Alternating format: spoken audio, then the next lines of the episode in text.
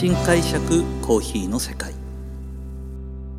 私丸るコーヒーの代表後藤英二郎がコーヒー文化が香る北海道札幌からコーヒーについて独自の視点で語っていく番組です。さあ今回は久々に大会のお話でございます、えー、ワールドコーヒーカップテイスターズチャンピオンシップという大会があります。これは何かというとですね、えー、実はあのコーヒーの鑑定士の個人の大会になっています。えー、ルールは簡単です。制限時間が8分。で、その8分の中で、え、ー、と、3カップコーヒーが用意されてるんですね。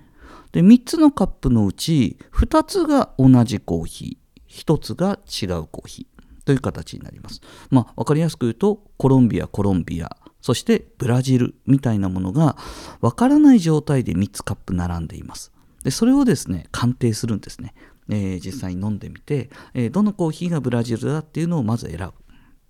で選んだらカップをずらしてこれが僕はブラジルだと思いますっていうふうにずらします。でこの3つのカップが8セットあります。なのでその8問を確実に正解できるかという本当に結構ですね単純明快な、まあ、ちょっとゲームめいた、えー、大会になっています。で、えー、この大会はその8問の中で、えー、ルール上はですね何が優先されるかというとまずは正解率8問あるので全部正解する人が絶対上位になります。で7問正解した人は次の人っていう形になってで時間制限が8分ってあったと思うんですけどもじゃあ8問正解してる人が3人いたとします。その場合はどういうふうになるかというと1秒でも早い人が勝ちです。なので、えーと、同じく8問分かった人がいてもより早く、えーと、答えを導き出さないといけないということです。じゃあそれは一体どういうこと？というと、えー、感覚の世界なので、まあ、簡単に言うと1回確認するより2回確認した方が正解率上がるんです。で私たちこの大会の、えーと、ファイナルに残るレベルの方々は、まあ、本当に国際的な審査員も多いですし、あのー、鑑定を日常的にやってるので本来私たちスペシャリティコーヒーの鑑定って、えー、まず香りから取ってお湯を注いででまた香り取ってで10分ぐらい置いてでそこから、えーと、温度の変化が70度から30度20度ぐらいまで下がるまで40分50分かけて1つのカップを鑑定するんですよ。なので私たちは、えー、正直に言うと30分40分かけて鑑定していいないいなら多分100%分かります、うん、ただしそれを8分以内という形で、えー、24カップを時間を競いながらやるとですねやっぱり焦るんですよ。わかりやすく言うと。焦って、えー、味覚の、えーと、正確性がどんどんどんどんずれてくる。で特に急いで口の中にカップを入れると前の味わいを引きずるんですね。うん、前が濃い味わい濃い味わいその後に薄い味わいが来ると濃い味わいの余韻が残っちゃってるのでどれが薄くなったか分かんないんです。で、えー、そういうのも全部、えーと判断して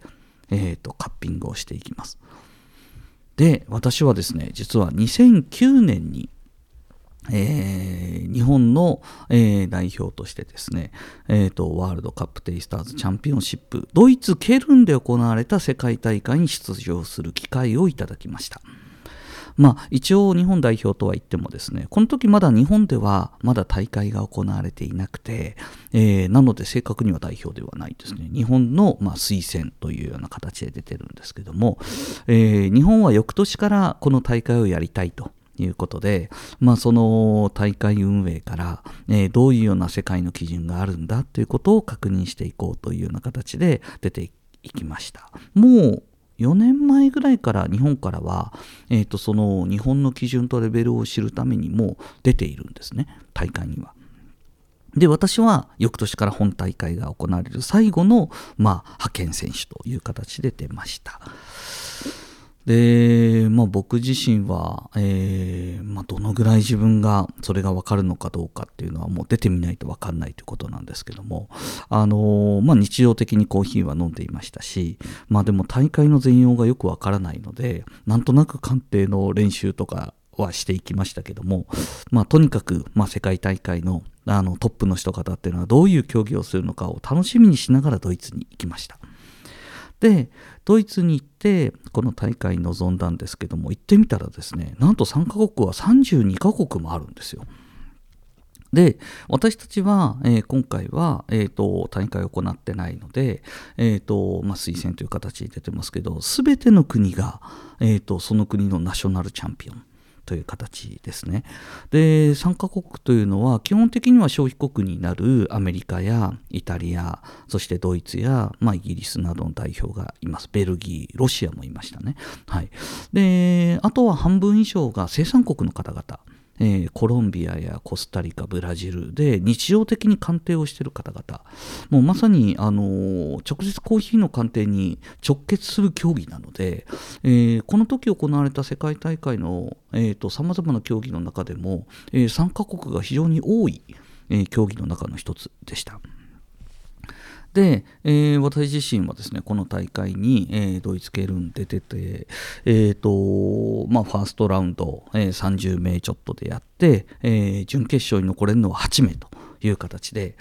あのー、競技に臨んだんですけども、なんと7位で通過しまして、残った残ったと。えー、思いまして、えー、ちょっとドキドキしながら、えー、セミファイナル、準決勝に、え臨みました。まあ自分の中ですごく自信があったかといったら自信はあって出たわけではないので、でもセミファイナルに残ったなら、えー、少しでもチャレンジしようと思って、まあ、実は、えー、一番最初はですね3分ちょっとぐらいかけて、えー、臨んだんですけども、えー、セミファイナルに残った人のうちの3人は2分台でチャレンジしてたので僕もじゃあ2分台あと15秒ぐらい縮めようと。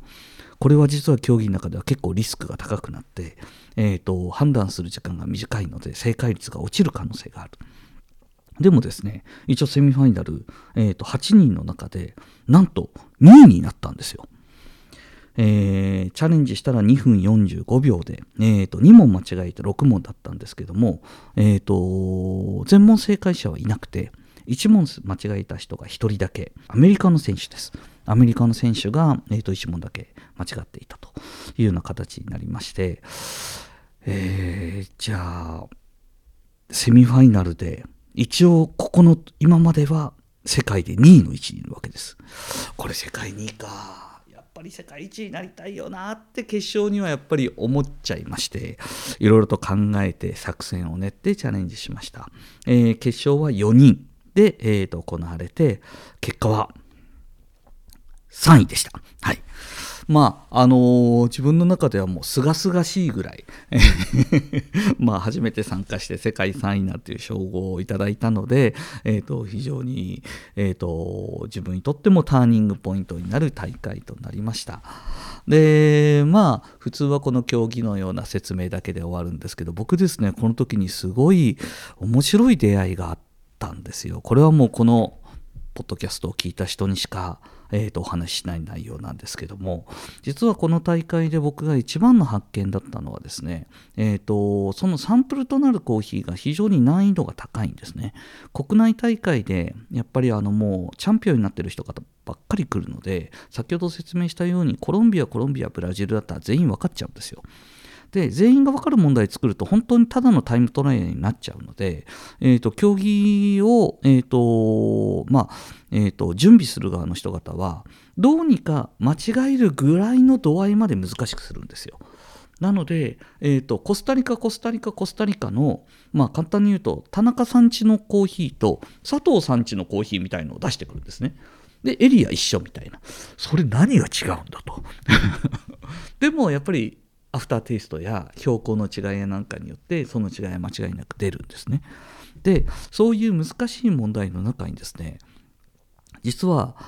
準決勝だったと思います。準決勝でそのカッピングしてたら、えー、途中ですね3問目ぐらいの時にすごいドロッとした液体って入ってきたんですよ。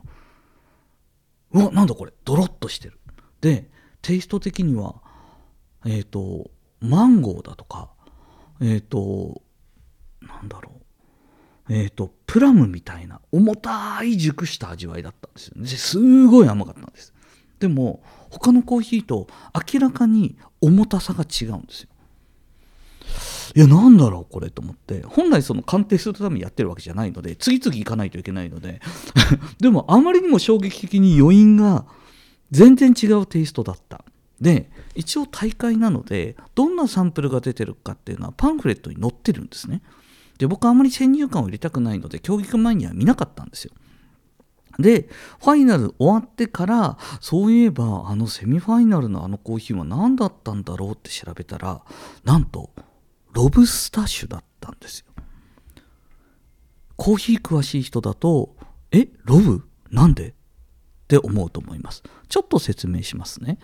えーと、実は日本国内で自家焙煎のお店で、まあ、さっき言ったスペシャリティコーヒーもそうですし、まあ、あの美味しいコーヒーとして売られてるコーヒーは品種の大きく、まあ、さっき芸者種とかですねいろんな品種の話もしたんですけど大元をたどるとアラビカ種とロブスタ種正式にはカネフォーラ種っていうんですけどもそれとリベリカ種っていうのが世界の三大品種として存在します。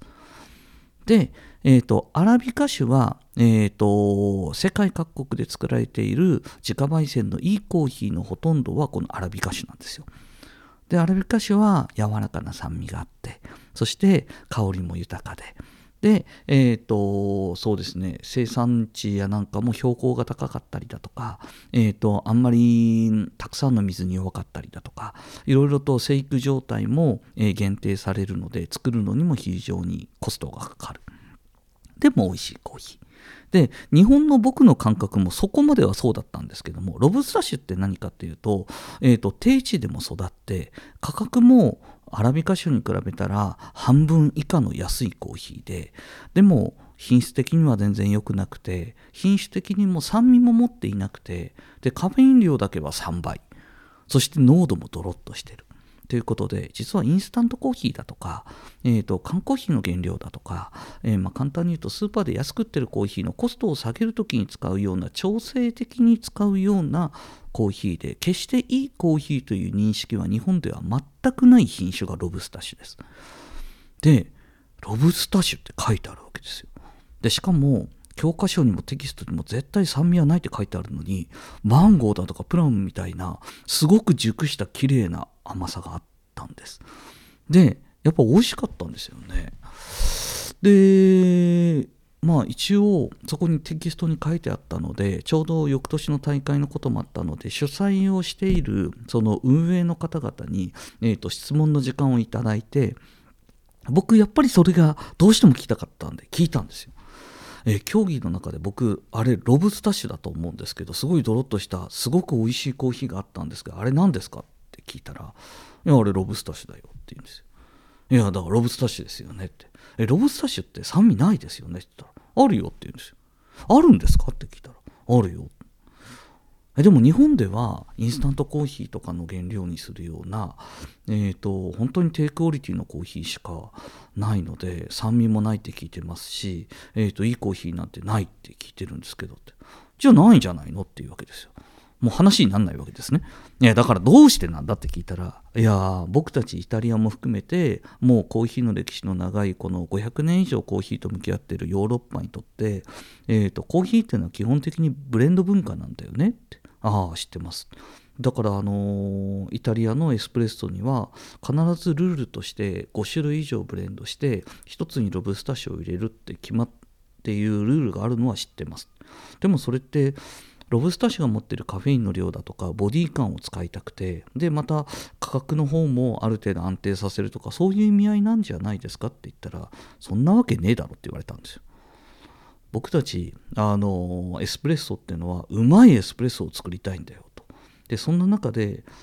ロブスタッシュっていうのは、えーと、ものすごく、えーと、可能性のあるというか貴重なコーヒーでこのコーヒーは、えーとこの酸味があったりボディ感もあったりエスプレッソに必要不可欠なテイストなんだよ。すごいコーヒーなんだよ。えなんでそんなコーヒーがあるって僕たちは知らないんですかあなた方が求めないからでしょ？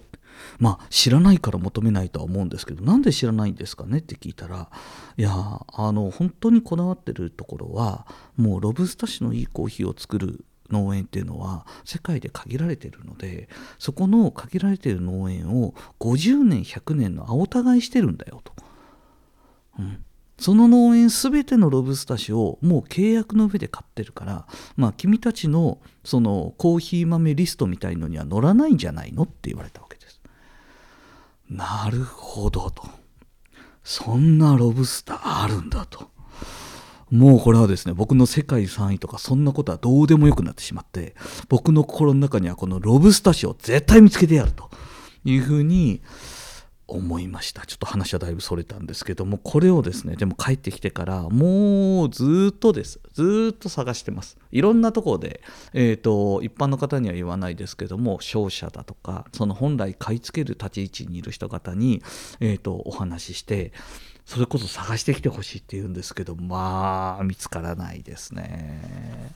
もしもこのポッドキャストを聞いているコーヒーの中のスペシャリストの方がいて俺知ってるよっていう方いたら ぜひ教えてください、はい、ずっとそんなものを探しています。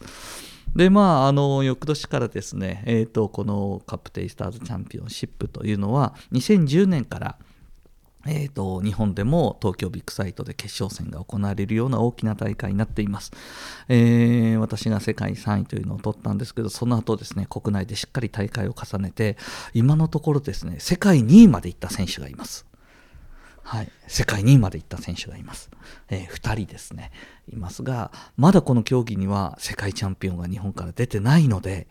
えー、これからですね、こういう鑑定、えー、興味あるなという方は、ぜひ、えー、参加していただきたいと思います。まあ、あの僕の中での売り文句はですね、スプーン1本、まあ、カッピングするときにはスプーン1本必要なんですけども、えバリスタの大会とか様々な大会は様々な道具を揃えていかないといけない中で、スプーン1本で世界に行けると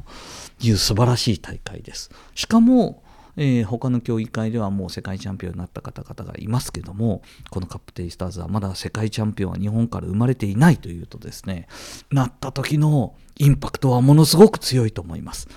ぜひえー、コーヒーの味わいを知るというのが鑑定の基本にはなりますので、えーと、こういう大会に興味ある方はですねカップテイスターズにチャレンジしていただきたいと思います